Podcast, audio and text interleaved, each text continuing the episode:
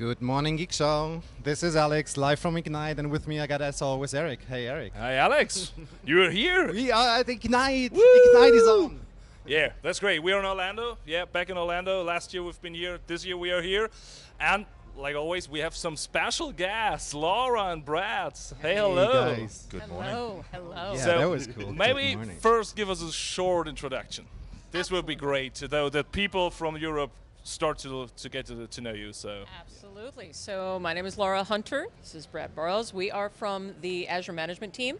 Uh, specifically, we're part of the customer experience team for Azure Management. And so, best way to think about customer experience is that we are embedded with the folks who build the products. But our role is to be customer facing, to come to events like Ignite, and to uh, work with customers around what's good in the product, what's bad in the product, what's missing in the product, and take that feedback back to our engineers so that they can go out, go forth and build a better product. It's a lot of fun. We, we can be your voice and advocate inside engineering, so we can drive through. You know, we want the background pink this month. You know, that we're going to drive a voice for the customers and the partners into the product. So it's really good. It's a cool role. We sit a, a leg each side of the fence, if you like, and it's a great way. We get to talk with our engineers, but we get to talk with all the customers and partners here at Ignite as well. sounds like an inter- interesting role. So yeah. This day started with the great keynote of Satya. So, uh, so many people in the room and, and such a feeling in the room. So it Always was- impressive. It was it was absolutely Huge impressive. crowd, eh? It was Yeah, big it in was, there. was crazy. The Yeah. best thing was when they all left the room and there had been only four escalators to bring the people out. So this It's funny always about logistics. Yeah, it's, it's, It's like lemmings, isn't it? Sort of going up the escalators this time. Yeah, yeah, yeah. And then actually we had the Scott Guthrie session with lots of news in Azure. Like I think Ultra SSD is something everybody is super excited about. 160,000 IOPS. Uh, we have all those data box things with a funny name like da- data box heavy. I, I love like those. this name. And actually, it's 240 kilos, so it's, it's It is heavy heavy, at all. yeah, it is Literally, heavy. it's physically heavy. Absolutely, and I think there are so many announcements, and probably if you've not seen it right now, you can have a look into the recordings. But we have some news in the management stuff. We I do think. indeed. So, probably just let us know first what does Azure Management mean at all. So, wh- what does it cover? Uh, what does not cover? So, because people, I think, are just about oh, management is the portal, and that's all. So, Mm-hmm. oh no, we got just way we got way more than give the us give us some some insight. So much bigger than that. Oh yeah. So when you so when you think about when you think about Azure, think about the th- and you think about the things that Azure does. You think about compute. You think about network. You think about storage, IoT, machine learning, all the things. Uh, the Azure management team, the Azure management space, is around uh, providing tools and services that allow customers to take the stuff that they have entrusted to us and put in the Azure cloud and to keep them uh, secure and well managed. And so, if you think about putting your IaaS VMs, uh, virtual machines in the cloud, well, these are still your VMs. These are still your boxes. You want them to be patched. You want them to be monitored. You want them to be up to date. Uh, Azure Management provides tools around uh, services that allow you to do that. Uh, you want your services to be, you want your Azure resources to be secure. You want them to be protected against, hey, you know, you left that RDP that RDP port open to the internet and didn't stick it no- behind a does. firewall. Ne- never- I've never ever seen it Nobody ever seen that does before. that. Wouldn't it be great if, if there were if there were a service that could you know smack you upside the back of the head and say, fix that. You know that's that's Yeah. one of the services that we offer. Also around another big component is around Azure migration services, and so taking your existing on-prem resources and uh, being able to not just lift and shift them into the cloud, but also be able to uh, provide some intelligence around, hey, you're moving these you're moving these VMs up into the cloud. Let's plunk an agent on them. Let's give it a little bit of analysis to say, you know, maybe these things only need to be a D4 instead of a D8, or you know, maybe we need th- this smaller SKU versus this bigger SKU. Uh, we can start doing some man- some modeling around cost management. If you stick this thing up in the cloud, maybe let's say it's a really high performing system, and you need one of those super IOPS kinds of things Oh, going absolutely. uh, for your storage. Here's roughly what it's going to cost you, and here's how you can maybe model and optimize those costs until we all find the tree upon which you know money is grown. And actually, I, I think this right sizing stuff is something Yeah. people always forget because it's like, okay, we have it on premises, it's running like this, and so we put it in the cloud, and then everybody's complaining about cost, but never ever thought about, okay, we have those 24 gigs of RAM, but we only use four. Absolutely. Uh, on premises, nobody felt it because it was there. Mm-hmm. Yes. And, and now we have to pay for it. and it, so this and right it's a sizing thing is pretty absolutely, interesting. and that is a that is a change of mentality uh, that I think we that I think we as IT professionals need to start uh, driving into our customers, into our enterprises. That uh, cost was not necessarily an IT skill set. It wasn't things that we thought about. true. You know, we just spent money. we just we We just just we just spent spent the money. Yeah. More to the point, we spent um, IT made capital expenditures. We bought a big honkin' server every three years, and we knew we were only going to get one chance to do it. Yeah. So we completely overspec it, with the result that most servers sitting in on-prem data centers are running at less than 10% CPU utilization. Well, now Azure. That's a monthly expenditure. That's an operational cost. We can now start talking about let's scale up, let's scale down. It's like it's like paying your water bill, it. so you won't let the, the drain open all the day because you have to pay mm-hmm. for it. So. Right, and we can start doing things like who here has had their kids run their cell phone data plan up o- up, up over a limit, and they get the text from their you know from their cell phone provider. That's monthly in my house. That's that. that's, yeah, yeah, uh, weekly. this is why my in my kids still have no phone. But But you know, from an enterprise perspective, we can start doing things like alerting and helping you to be intelligent around. You know, you've got that server that's been up and running, and you've been paying for it for a month, and it really hasn't done any operations. Maybe you want to turn that one down. You know, things like that. That's good. Brett, what, what's what's your daily business look like? So we heard you have contact to the product groups, to the customers, and so. So how, how to imagine that? Is it So, is it a good thing or a bad thing? Oh, it's awesome. Uh, look, it's the best thing ever where I get to go out and talk with partners. I get to hear where they're trying to do things at scale. So Laura spoke about, you know, we we're trying to get the voice of the customer, and with our partners, it's all about building things at scale. So we want to make sure that partners can actually have the tool sets, the products, so they can do a one to many, one to a thousand, one to a hundred thousand type of model. So my day encompasses talking to partners, understanding what their needs and wants are, and then trying to be an advocate inside the, the product groups. You know, we got to bring we we rely on data. So you can't we can't walk in and say I feel today that I want to have this done. Hey, boss's boss, let's make that happen. We've got to present the data and the argument to be able to drive that through. And the most rewarding thing is actually when you see the ask of the partner, and a few months later that thing gets built, and we can walk back and say, "Hey, that thing that you needed from us, that was a blocker. We just delivered it. Go forth and conquer." You know, and that's the that's the rewarding part of the job. Yeah, I mean that's uh, super important. Let's let's maybe come to the announcements that, Yeah. that were dropped at Mm. Ignite. Can you maybe tell us a little bit what, what you what you guys announced?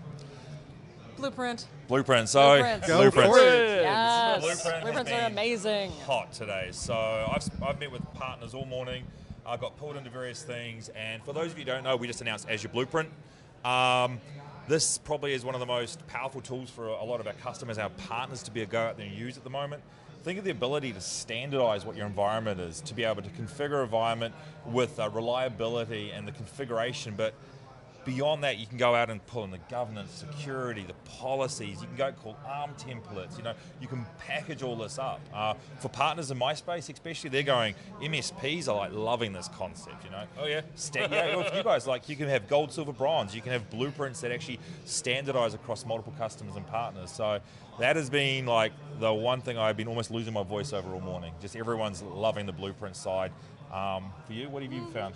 Uh, so a- absolutely blueprints. Uh, I think the the announcement that uh, Scott made this morning around uh, Azure Data Explorer, which Yeah. is uh, there has been this uh, internal to Microsoft thing called Kusto that we've been using for what is it two three two, Yeah. or, two or three years now, and it is this amazing data lake service that can, that allows you to reach into your Azure assets, into your Office 365 assets, into basically all of your all of your Microsoft hosted assets, and be able to pull very extremely rich data and rich telemetry around how is that VM functioning, uh, how many emails am I, pro- am, am I am I processing on a day on a daily, weekly, hourly basis?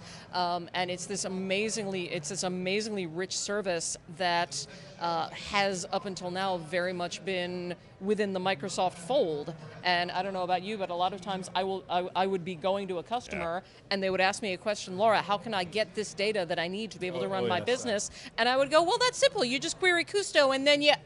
Oh, wait. Damn. There was. Darn it. Yes, I, I, actually today you fill the gap. So mm-hmm. because we had so many cool things, we had the ARM templates, Yep. Mm-hmm. we had role-based access control, we had Azure policies, we had, but it was always piece for piece for piece, and mm-hmm. everybody who was managing more than one environment, Yeah. it was like, okay, that's nice, but h- how to deal with it? How do you build at Um, scale, right? Yeah, and actually, so for me, I'm working for an MSP. We are ex- Azure Expert MSP. So Yeah. For us, it's like, okay, probably we have 5,000 customers next month, and, and we have to roll out some new stuff. So mm-hmm. how to do it in a good way, and how to give it to our customers, and to say to them, okay, you have to do this with, with ARM, and this with PowerShell, and this with CLI, and Yeah. Mm-hmm. and this thing you have to do in the portal because right now we don't have a good way to do it automatically. Mm-hmm. Uh, right now, it's just like having a blueprint. Fire it up, and if everything is set up, you have the data insights to, to figure out what's. It's, it's, it's awesome. And I see our customers asking for other blueprints that we made for uh, other customers, and, and we can bring this into the project, and it will give us a lot of speed. That's a that's a common question. So how, how do others do this in the Yeah. market? Or you, you hear this? Do quite you have best practices? Yeah, we, I get asked that a lot Funny from you S- mentioned best practices. Yeah, like GDPR for you guys over in Europe at the It's moment. Oh no no, that's not a not a topic in. no, no. But yeah, it's been interesting to see how best practices have been done across different solutions, and I think these type of tools are going to give partners the ability to to do repeatable processes, right? Which is what you were talking about, the ability to standardize stuff. You know, it's been yeah, it's a good day, very good day for us. And, and I think that what we're what we're going to start seeing, obviously, you know, you know, very early days, we've just announced blueprints. I think what we're going to see is going to be partnerships between the blueprint, which is the here's how you declare the thing that I want to configure. I think we're going to start seeing um, partnerships between blueprints and then governance organizations and, and policy organizations of here's what a HIPAA blueprint might look like. Here's what a SOX blueprint Yeah. might look like. And this is actually what the customers are asking for. So they are like, so how is the best way to build a data warehouse solution in Azure? Yeah. And yes, you have some documents anyhow that state this could be a structure and this could be this, but actually, in the end, nobody knows really how to do it, and actually, they are still asking. What's the best way, and how, what's the best way to implement Yes. it in the Correct. end, and, and to govern it? Because right now, as we all know, Azure is moving fast. So mm-hmm. what we Oh, think yeah. is the best practice today could be old stuff in two weeks. So You, you've got an organization who's got 600 line of business apps, and now Windows 10 ships every four months. Yeah, you're how, right. how, how do you recertify? Welcome to the Windows Insider program, where you can get an early view at these bits so that you don't have to be rushing around like your hair's on fire. that's, that's a good thing. And one other thing on the blueprints, I, I don't know if it was really hammered home this morning, is that for the developers, if you swim upstream and you're actually a developer with our products, you can actually call the blueprint as part of your code when you're actually building your application. So developers early on can actually have it, they can deploy to a test environment or, you know, and then suddenly they've got standardization of configuration and everything. So you can actually start to embed that really early in the, in the cycle of the app so that you get that standardization, you get that, it's all natively built in. So if you start looking at cloud-based apps, suddenly they can call the ARM environment or the IT department can provide them a standard blueprint which says, hey, here's a DevOps blueprint. You guys use this, you don't build your own VMs anymore.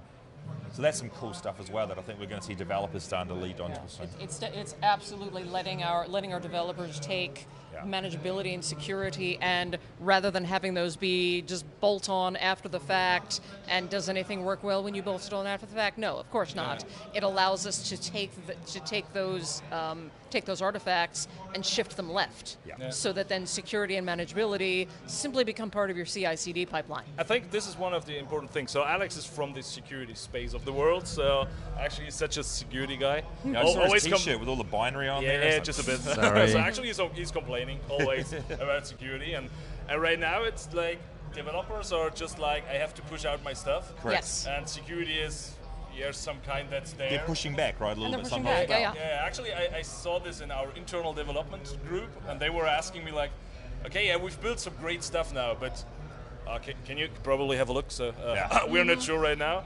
And actually, what, what do you think, Alex? Is this something developers and, and people from the security staff will accept as a, as a way to, to bring security into practice? Yeah, I definitely think that uh, because yeah, like you said, I mean, the development is getting quicker and quicker, and for us as the security guys, we have to secure all that. And we, I mean, it's it's so great that Microsoft gives us, us a way to like track everything that was uh, was developed, and, and, and then we can see okay, how can we fix that, and how can we bring it to a security level that we are confident with, Yeah, right? exactly.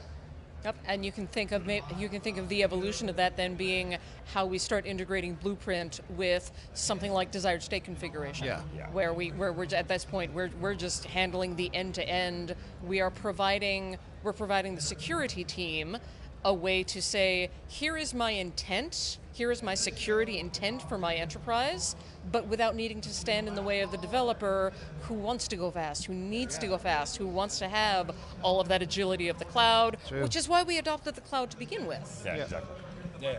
So one one part of the of the full Azure management stuff is also the Azure policy part. So we have it right some time now. Yep. Uh, but it's growing and growing and growing. I don't know. We have hundred or more integrated policies right now, uh, out of the box policies. Yes. The ability to bring in own policies, and actually, many people don't know that they, for example, can enforce naming policies. I was always. Also, he, he was laughing at me when I kicked off the first conference with a session about naming con- uh, naming conventions in Azure, and everybody was like, "Hey, naming is naming is you, you've got a name in Azure, so You nobody name. Why do you nobody keep- takes name? care It's, of it's a it." name. What? Have Um, one. And then actually they, they had a look into their to their bill or into their Mm-hmm. resource list or they tried to automate things and then it started to get complicated and Mm-hmm. and the best thing I've ever seen was when it comes to tags, tagging Yes. for cost management. Yeah, yeah. Mm-hmm. And then somebody told its department, somebody t- uh, used debt, somebody used the German word Abteilung, Mm-hmm. and then they tried to figure out where to bring the cost to. So and it was like, okay, so this is why you need some naming conventions. This is why you need naming conventions. This is why you need Um, tags. and, and we have all this policy stuff. So, uh, what do you think? What, what was the, or is right now the, the blocker for people to use policies? Because actually, I have so many customers not knowing about it and not Mm-hmm. using it right now. What do you think, or what you know, is a blocker, and what do you hope to see in the future uh, at people? So, I, so I think um, part of the part of the challenge, which hopefully we've resolved this week, uh, was sim- was simply an awareness. Okay. Uh, po- uh, policy as a service has actually been generally available uh, since May. It Yeah. is it is ba- it is baked into the service. It is bolted into the service. By the way, did I mention it's free? You just get it. Just You use it. You, you, ju- you just get it and you just use it. Uh, but I think uh, simply because, let's face it, the, the Microsoft Marketing Calendar is what it is. This is our big, you know, marketing moment of the year. But we wanted to get policy out there so that people could start using it. Uh, and so I think maybe there was a lack of an awareness. Uh, there's also uh, there's also just some uh, some other bits that uh, that we announced this week around management groups, which is going to be giving you that something that I think enterprises have been clamoring for, which is the ability to apply things like policy at a level higher than the subscription. And, and for an That- that's a great organization that has a ton of subscriptions, I think that that's uh, that's really going to be a key enabler uh, for policy. Uh, and at least at, at least in uh, in the United States, uh, anytime we deploy a, a new service into Azure. I can I can wait about five and a half seconds before the first the first conversation of is it available in our in our specialized clouds in our government clouds things like that. Yeah, uh, yeah, that, that's that's uh, a thing which always comes up, and uh, I w- was one of the last conferences I was. I, I, I made a sentence, Mm-hmm. and everybody in the room was quiet after this because I said, "In Azure, nobody cries for you."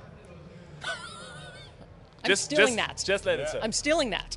And Azure nobody cries for you from two perspectives. So first, if you run a script Hmm. automatically to spin up, I don't know, M128 VMs. Mm-hmm. So an M128 is around 25,000 bucks a month. Mm-hmm. Um, and probably if you put a 10 into your in your template, Yeah.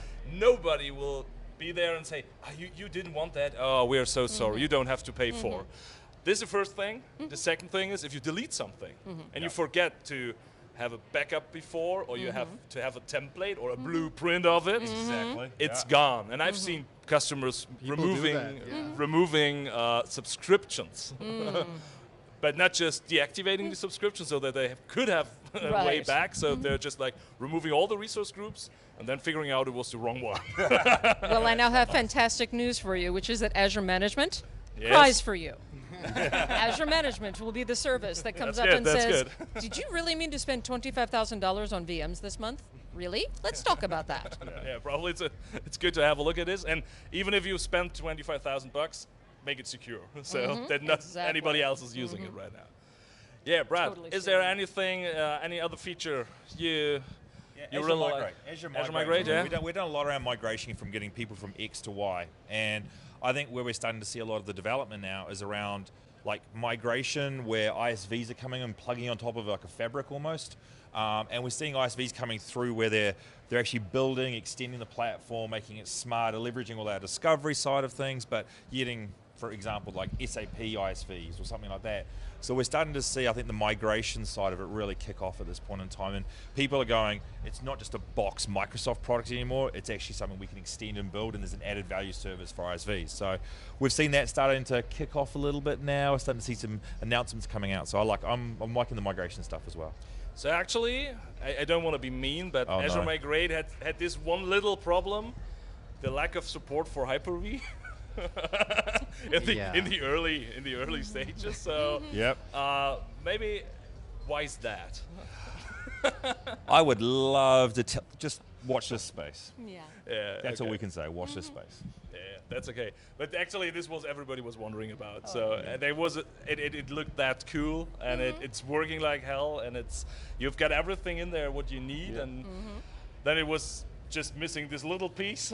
Everyone's But- like, why VMware? Why not our own stack? You know, we've done all this great work, but just watch this space. Watch it, this w- space. it will be there. Okay. yes, watch this space. yeah, we, we will have a look at this. And uh, actually, uh, when it comes to migration, people are back at the topic like how to do it best, and so it, Yeah. it, it will circle around to all those policy stuff and, and all of this. And then we are at the point I have migrated everything. Yep. I probably have secured it, and then there's this cost management stuff. It's all connected. it's all connected, yeah. So uh, right now, uh, in the in the past weeks, we've seen some investments into the Azure portal about cost management. Yep. We've seen budgets popping in, and we've seen uh, new views for for uh, for uh, cost management. Yep. Um, so, do you think people are good with cost management right now, or do you think there's some work to do? So, so you know, you know what? We're all we're all friends here. Everyone on the camera, we're all friends here. Uh, I, th- I think every, everyone's aware that our, our cost management uh, investment started with the investment of with the investment of Cloudyn. Yeah, absolutely. And let let's just be pragmatic. When you acquire a new company, it takes a while Yeah, that's- to get all of the bits from their stack onto our stack, uh, and so we are in the we're in the process of Okay. Taking all of taking all of all of that Cloudyn goodness and integrating it directly into the Azure portal. You're already starting to see that come up. Uh, are we done as of today? No, absolutely not. There, there's work to do. There's uh, there's difference in functionality versus whether whether you're an EA versus a CSP. We know this is important, and we have a an entire massive team of people in Redmond who are coding as fast as their little fingers can code. I think one of the But not this week because they're all here answering your questions about cost management. I think good. also the thing is we're extending the APIs. There's a lot of APIs out there for developers and for MSPs especially to be able to plug into from that side of things. So I think watch this space, make sure we do our jobs, hold us accountable to getting the communications out to you guys. But as we open up these APIs and you as partners can, and customers can dial into this stuff, um, yeah, a lot was going to be exposed to you guys. And, t- and tell us what you need. Yes. Looping, looping back to we are straddling the Oh, line we will do between the that. customer and the developers. Yeah, see, you know who I am now. This is all over. So I know you're just in. So, Did, yeah. I, men- did I mention I speak German? So I, I think one important thing is to people are sometimes complaining about getting data out of uh, of Azure. So now, like you said, we have some good tools for this. But what I have to say is, if you don't feed it with good data, if you don't have tags in place, if you don't have a good naming convention in mm-hmm. place, if you don't have a proper plan how to do it, you cannot complain about not getting r- out the right data for you. Bad So- in, bad out. That's the mm-hmm. model. man. yeah, that's that, that- that's one of the most important things. And what we see quite often is people just starting not thinking about anything, and then they start complaining, and that's We- that's not how it works. So We even see, we even see this internally to Microsoft, as you might imagine. We have No. we have sig- we have significant re- investments in Azure and Azure subscriptions inside of Microsoft for our development environments, for our demo environments. When you go and see our director Jeremy Winter speak, uh, speak, uh, he's going to be running out of this uh, out of this de- um, shared environment that we manage as part of our team. And even we, as the admins of our own subscription, had to walk in there a couple about six weeks ago and say, I don't know what half of this is. And send a note out to all of the PM owners saying, y'all need to tag your stuff. And if you don't tag your stuff, I'm going to start deleting it. Yeah. They didn't believe me. and you did you did. And then I started Yeah. deleting things. Oh. And- She's and vicious in this deletion I, thing. I'm, I'm, I'm vicious. Okay, I decommissioned. I didn't delete. I made it so they could get it back, but still, I would. I got the probably the same calls that any IT person does. Of where did my thing go? I have the receipt. You said you were going to tag it. You didn't. Yeah, yeah, that's that's uh, that's a good thing. Um, so from the security perspective, probably this is something Alex really likes because we have all those security center stuff in, in Azure, Mm-hmm. and I think this really helps people to get all those insights. You probably have missed Yes. this open port Mm-hmm. anyhow. Um, what's what's new in there? Just to let the people know. Uh, sure. So th- uh, things that you're going to be seeing in Security Center, I think uh, one of the big things is going to be around uh, Security Center is going to start exposing uh, Secure Score. Okay. And so that's going to be, uh, if you're familiar uh, with Office 365 Secure Score, uh, which is also announced this week, very very similar concept where we're going to assess the security footprint of your Azure environment, and we're going to give you the equivalent of a credit score, and we're going Yeah. to give you a score of here's how we're seeing how how, thing, how things are looking inside of your environment. And that's Do you- benchmarked against other. Yeah. Sorry, Yeah, it is yeah. benchmarked against other ourselves and other partners as well. So Yes, you're not just getting a remember the Windows score benchmark you get in the Windows 7 back in the day. Oh, day. yeah, yeah, now yeah. this is actually comparing you against other people. And you mentioned before, how do I perform? Here you go. Here's a way of actually seeing how you Yep. perform. Yep. that- And, and so there's the benchmarking, and then there's also we provide you uh, we provide you steps for remediation. My score is terrible. How do I make it better? Do this, this, this, and this. Yeah. That's so important. I mean, this is exactly the same uh, question that, that we answer here. People ask for, okay, how, how, how do we do? Um, Yeah. uh, Are we are we secure? Or are we not? Are What- we secure you- enough? yeah. That's a, that's that's the million dollar question. Have you yeah, yeah. reached a level where you say you're you're secure? And I mean that's the the answer for that. You you will find your answer in your secure score, and you have your uh, um, your ideas. You will- you you get some some uh, recommendations to to uh, higher your score, and then get your environment secure, more secure. I mean And I- that's I, that's think good the thing. the important thing is because people sometimes think like when we go to Azure, Microsoft is doing everything for Everything, us. yeah, So because it's We call that the Azure and security they- anti-pattern. and they would do yeah. It's in the cloud. that's It must be secure. Uh, ma- ma- maybe. So I have it quite often with VMs, and then it's like, uh, why wasn't there a backup? My, micro- I put my VM to, to Microsoft, and they didn't do a backup of it.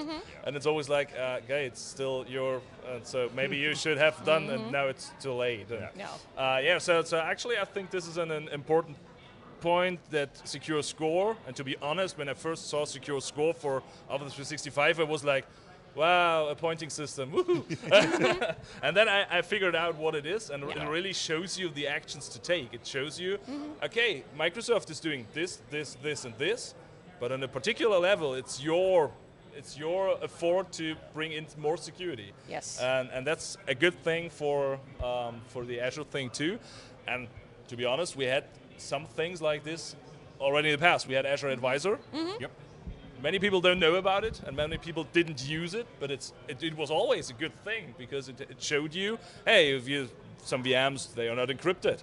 You have here some networks without a network security group. You have so little mistakes and I think now we get some more insight and some more information with the secure score and, And I think and that's a good thing. and we're and we're rolling out uh, cost cost um, advice into Okay. Azure Advisors. We're, we're going to start seeing that in, in your Azure Advisor section, where we're going to start making recommendations around cost.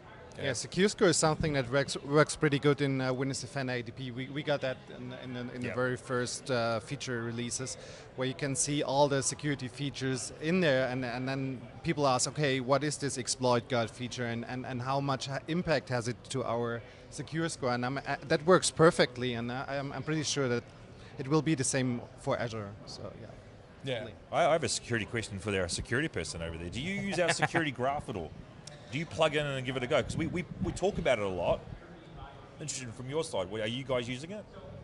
Uh, well, I think um, yeah, there are customers that, that, that are curious what it is and, and, and how they can use it, but I haven't seen so many customers that have it in productive use and get things out of it. How do you do, think? What do you think? Okay, uh, to be honest, not really. Hold So on. I, I, I think yeah, people may have heard about, Okay. but actually they don't know how to do it. That's Yeah. that's always the same thing because the now don't be mad with me, but actually people are back at the I have to click when it's Microsoft because it's Windows and we can click. Yeah. And as soon as it comes to querying, and As soon as it comes becomes to a developer play or a PowerShell yeah, kind of and thing, then it's always something like, okay, this is not my this is not my space. Yeah. Mhm. And this was the the same reaction we had when it comes to uh, infrastructure as code. And the first time ARM templates, everybody was like, yeah, okay, this is stuff for the developers, so it's not my fault Yeah. that there's some code Good anywhere. What, what's this JSON business? Go. yeah. And then the developers were like, uh, this is about infrastructure, so it's your fault. Yeah, that's that's exactly what I mean. We do the workshops with them and show them how to deal with that, but then after the workshop, it, it just stops. They, they don't go ahead and, and continue just like when the consultants is back in. Maybe we can have another look into that, but they don't yeah, do that I, on I, their th- own. I think where, where Security Graph is going to start showing some real value to your previous point around partners around, and around ISVs Yeah. are going to be when we see partners, and we're already seeing it. Like we already have part, uh, partnerships with uh, other other ISVs who are taking uh, Security Graph. For those of you who aren't familiar with Security Graph, it's basically uh, it's a uh, it's a programmatic API that allows you to query the Microsoft Security Data Lake to give you information about. Tell me every security thing you know about Laura. Tell me about some sus- some suspect logins that she's had, or some uh, some malicious attachments uh, that have come into her inbox. And so, uh, what we're seeing are uh, security partners who are taking their existing security products and their their existing security solutions and enriching their existing solutions in their existing data sets with this Microsoft Security Graph data. And I think that that's where we're really going to start seeing like the value even, and the even basic Power BI Graph. dashboards, you know, exposing what's going on in an organization, you know, compliance, um, you know, like Laura said, you know, did Laura log on in Hong Kong and then Australia in five hours? Oh, let's flag that thing, you know, all that sort of exposure, being able to pull that up. So that's how we're starting to see a little bit more as well. But yeah, we need to, good, good feedback. good feedback. And, some, and sometimes I think it's uh, these are the little things because what I see quite often, for example, is when they start doing infrastructure as code, Yeah. they push out their deployments, and there's an error in there, and they do it again and again and Yeah. again and again and again, and never figure out why it's not working like expected. Correct. Uh, and things like this to figure out better what happened and maybe it was just a mistake because it had some some issue in my code but on the other hand side probably somebody tries to break my policies so Correct. it's always a good thing to have a look into it because it's, it's good to have tools to control and it's good to have tools that lock but if never ever somebody looks into it it doesn't help at, all. You've got to be able to report it and correct it, right? You know, once you find it, you got to know what the problem is and then how to actually correct it and then remediate it down the track. Yeah, yeah, that's a good, that's a good and uh, an important thing. Um, so actually, there's one other thing which is pretty important for me, Okay. and it's Uh-oh. I think not not everybody has heard of it. So it's the Azure Graph thing, Resource graph. Resource Graph. Ah, sorry, sorry, yes. sorry. Di- So I, I didn't heard of it. Could you explain what, what this is? Look, it's, it's another exposing of an, an API to our resources environment, which allows you to query through uh, like the likes of Bash, and you can export out. You can do a query of how many VMs do we have doing this, and then you can export that out, and it'll give you as a JSON file, right? So suddenly you can actually, once you get a hold of that graph and that data, then you can start manipulating, you can start querying it, but then you can take that out, export that out as reusable code. Um, and it's in a simple query languages, you know, from that side of things. So stuff like, again, we're exposing our APIs, we're making it easier for people to get into the systems, um, third-party systems, open source systems, be able to get in and query what's going on inside the environment from that side of things. So rather than going through the GUI, some people like the command line still, so it opens up from that side of things. And I hate to say it, but if you've got more than what 2,000 VMs in your subscription, Yeah. have fun opening the portal. Yeah, exactly. Good luck with that. yeah. And, and, and instantiating that and then finding out who's doing what with this particular VM and then getting that out. But the cool thing that, and, we, and it was quite funny, we were at an event yesterday where we were talking about this and we, we had people fist pumping in the room that had been waiting for this ability to, to get a JSON file out from the other side. Yeah. So this is cool. This is, again, this is listening to what our, our customers and partners need, providing them the tools to do things at scale from their side of things. Yeah, and actually, when you say more than 2,000 VMs, these are the questions like, okay, do we have VMs without managed disk? Exactly. When you start querying this or just start figuring this out in the portal, it's not that comfortable at all. so I you see the little circle. Yeah, so, sometimes just We'll wait. for seconds, Yeah. minutes or so. But actually, I think the resource graph. uh, I got it right. Yeah. Yes, you did. Okay, perfect. Uh, I think it's a good a good thing, and, and it looked pretty pretty fast. yeah. Yes. Over Oh, thousands of resources and- Absolutely. So I think yeah, actually, this is what it comes to. So when somebody runs two, five, ten thousand VMs, actually he hopefully doesn't do anything in the portal or tries to do it in the portal. So actually, hopefully deploys VMs through templates, and he's using. you, you know, Yeah, know you other sh- customers. So Totally The sure. security person is laughing. Yeah.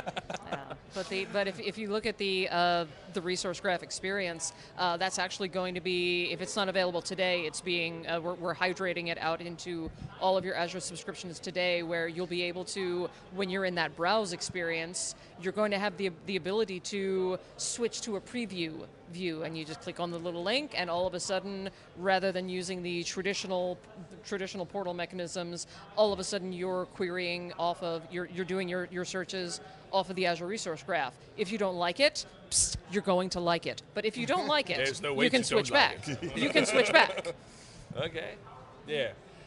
So actually, there's one magic question okay in our podcast. Even, the, so even the question is magically. the- the- okay the question every is question magically. is magical So and now today we have two answers to it, and you are not allowed to give the same answer.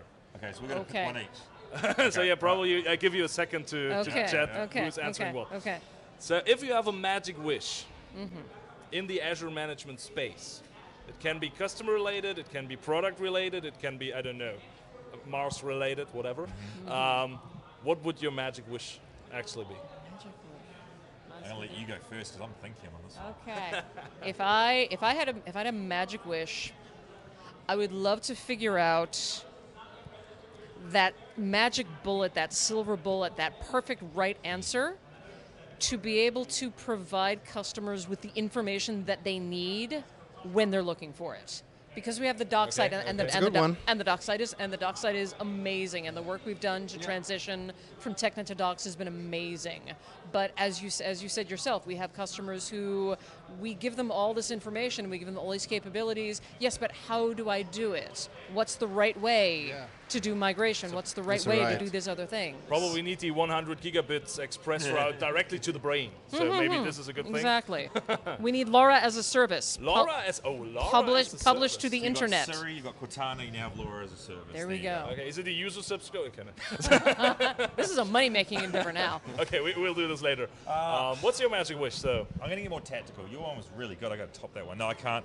Um, look, I think for me, and I'm going on what I've heard recently, we tell we tell customers and partners to move from X to Y, from on-premise up into the cloud, and you know, we, we're giving them all these tools to be able to do this. We can do these elements, but we always get blocked with apps. Okay. everything is an app, right? You know, whether it's a, a Delphi or VB6 to something brand new. So I'd love for us to have a really simplistic way to remove that blocker for our, our customers, right? Because we've got all this cool stuff up there now that they can leverage. But when we go talk to them, it's like, oh yeah, but I got this accounting system that runs on DOS 6.22 still. And you're like, yeah, but if we could take that up and get that up into the cloud, then all of your stuff could be up there. Then all of the things like security graph, we could start doing things around it. So I'd love a way to have a frictionless approach to actually getting a lot of our apps up into the cloud. And, and that's not a blocker anymore. We've got some tools, we've got ISVs starting to plug it in, but get that up there now, that would en- embrace the cloud a lot more for me. Okay. Yeah, that's are awesome. Awesome wishes. We are actually. impressed. A little want now. yeah, no, Mm, fingers crossed. we, we, we will handle this. So, yeah, actually, my magical wish for Azure management would be um, that people know about it. So awareness, awareness, and probably some kind of awareness, and that they I'm start, hearing awareness. yeah, yeah but maybe a bit, yeah, and that they start thinking about it and that they start doing something, because from a consulting perspective, it's good if people never thought about it before, because the projects to clean up everything are okay for me. You've got a job for a while. I've got I've got a job Yeah. for a while. Yeah, that's okay. But for customer success and for having time to do cooler stuff, and and right now, to be honest, is it cool to patch a server mm-hmm. and in the end of the week say, "Hey kids, I've patched two servers this week," or is it cooler to say, "Okay, I figured out all the insecure servers in my environment and we made it secure, and at the same time we built some I don't know what the awesome stuff." I think this is what it has to come to. I take second, yeah. You want the secure that, thing? yeah. yeah absolutely. Everything he just said for security. I'm, I'm gonna do all that. Okay, so it was an absolutely pleasure to have you here. Yeah, that's so true. Probably we'll see you next year again, and then you will provide us with even more cool Even stuff. more awesome news. And then Azure Management is crying for us all. Azure Management is cr- Azure Management cares about your cost overruns. Okay, that's- we that's want good. to help you fix them. And Laura as a service will Laura be as a announced. service And Laura do as a service. We're gonna have, that's the goal. We're going to have Satya here announce Laura as a service. There you go. That's our goal for I, next th- I think, yeah, that's a good thing. So I you love can it. decide if it's more for Inspire or for Ignite, but I think there will be There a we point in time. There so we go. okay, so thank you very much. Thank you. Thanks a uh, lot. for Thanks, being our guys. guests, and thank you for you to listening to us. And Thank you. We have some more things this week. So on Wednesday we have another recording uh, in in the security. Yeah, we can announce that. Yeah, we'll have uh, Heike Ritter from the Windows Defender ATP team with us, so we are really happy to, uh, looking forward. And then on Thursday, Thursday morning, it's not a good time for Ooh, me, that's but an early one. yeah, it's an early one. So, but it's okay. We have another recording with Yeah, we'll have um, Paula and uh, another guest. And another guest, yeah. Not uh, announced yet. So stay tuned this week. We will have some awesome sessions and also watch the live streams of all the sessions from Azure Management, Yep. from us both. That's also okay. And yeah, thank you once again. Thanks again. See you next Thank time. you. Thanks, guys. bye bye.